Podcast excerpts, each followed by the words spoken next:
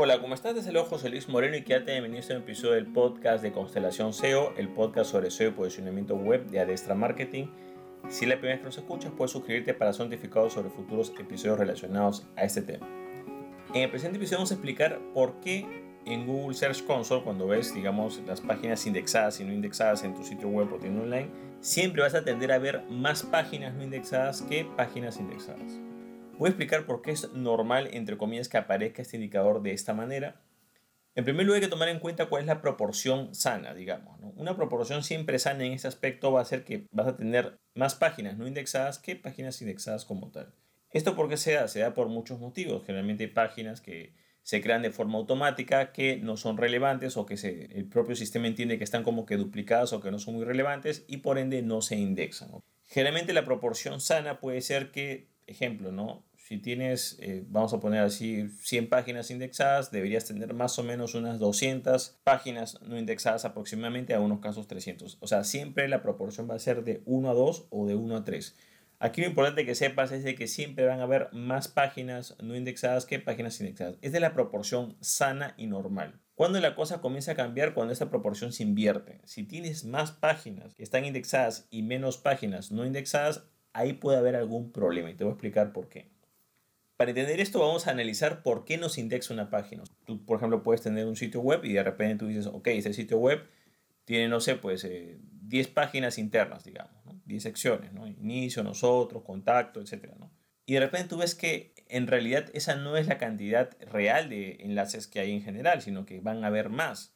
Por ejemplo, supongamos que tienes 10 secciones. En teoría deberían haber 10, pero en realidad en la hora de la práctica hay más enlaces. ¿Por qué? Por ejemplo, por muchos motivos. En primer lugar está lo que corresponde a la redirección de www. ¿Qué pasa? Que hay los dominios, si están bien hechos, por supuesto, van a tener una sección, por ejemplo, nombre de mi negocio.com y otro dominio va a ser www.nombreminegocio.com. Entonces, cada uno elige cuál es el dominio principal, pero lo importante que sepas es de que uno se va a redirigir a otro. O sea, la forma correcta es usar uno por defecto. Utilizas www o no lo utilizas. Entonces hay gente que dice, no, yo quiero usarlo sin eso, quiero usarlo directo. Ok, perfecto. Entonces lo que va a hacer es que va a redirigir todo lo, cuando la gente escriba esas tres primeras Ws y el nombre del dominio lo va a redirigir a sea el dominio que no tiene eso. Entonces si te pones a analizar en este ejemplo que estamos hablando que hay 10 páginas, no habrían 10 páginas, en realidad habrían 20 páginas. 10 que no tienen www y, y 10 que sí la tienen. Por supuesto que en este caso van a haber 10 páginas eh, no indexadas. ¿Por qué? Porque se entiende el sistema, por supuesto si lo has configurado de forma correcta, de que ese contenido se tiene que redirigir y no hay necesidad de enseñar las dos versiones. Si enseñas las dos versiones, porque puede ser que esté mal configurado tu sitio web tu tienda online, estás cometiendo un error SEO. ¿Por qué? Porque hay contenido duplicado. Tiene exactamente lo mismo, simplemente varía la terminación de cómo inicia el dominio. El otro punto es el HTTP. Hay, cuando tú ingresas a tu sitio web en el navegador aparece HTTP o HTTPS. Si dice HTTPS es que es el protocolo seguro, en teoría, bueno, sabes que nada es seguro en Internet, pero digamos que es más seguro, vamos a decirlo así. Pero siempre van a haber dos versiones. Va a haber la versión de, de HTTPS y la versión sin S o, o, menos seguro. Si tienes 10 páginas, van a haber dos versiones automáticamente, ¿no? La que utiliza el HTTPS y la que no lo utiliza.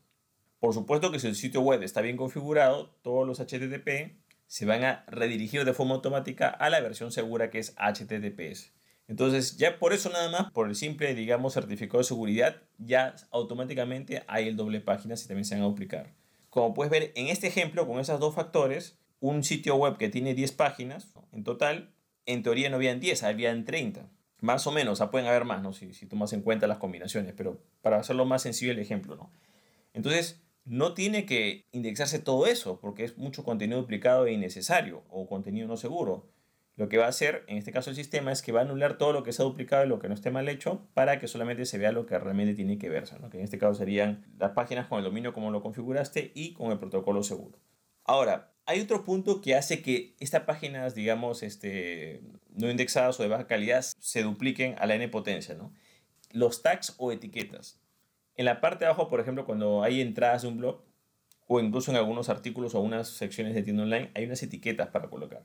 ¿Qué pasa? Si eso no lo has configurado de forma correcta, cada etiqueta o, cada tag va a crear una página independiente. Ejemplo, Si de repente tu artículo es, no sé, pues siete consejos para comprar un departamento en Bogotá, es el nombre de tu artículo y tú le colocas en, en las etiquetas, no sé, pues eh, comprar departamento, Bogotá, consejos departamento, le colocas unas cuatro o cinco etiquetas.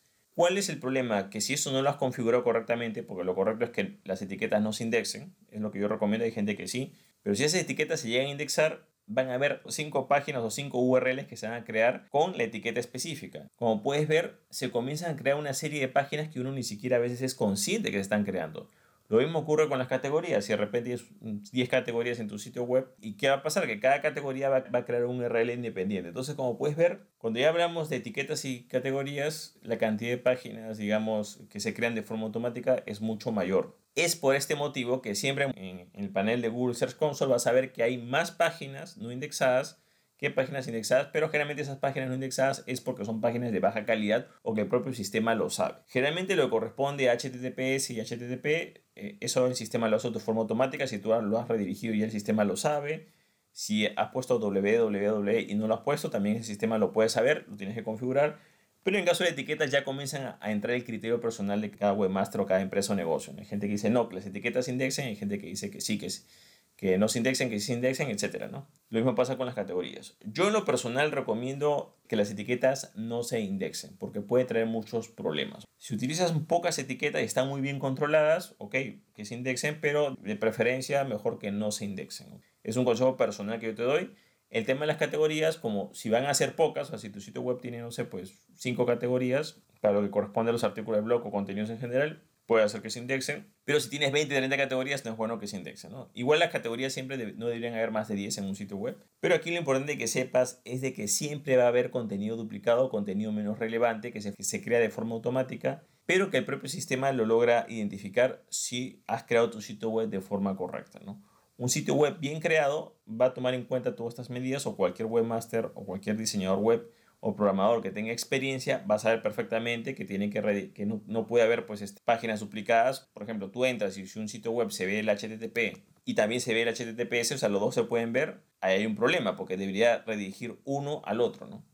Entonces siempre van, se van a crear estas páginas adicionales, pero lo importante es que si tú lo configuras correctamente, solo se va a indexar las páginas que, digamos, más relevantes o que, o que digamos, concentran la información y generalmente no se va a indexar lo, lo, repetido, lo irrelevante o lo que se crea de forma automática. Igual, como digo, para esto tienes Google Search Console, donde tú puedes entrar y puedes ver cuántas páginas han sido indexadas o, o identificadas y cuáles no se han indexado. Y es, debido a lo que hemos explicado, es perfectamente normal que el número de páginas no indexadas sea más alto en comparación con las páginas indexadas como tal.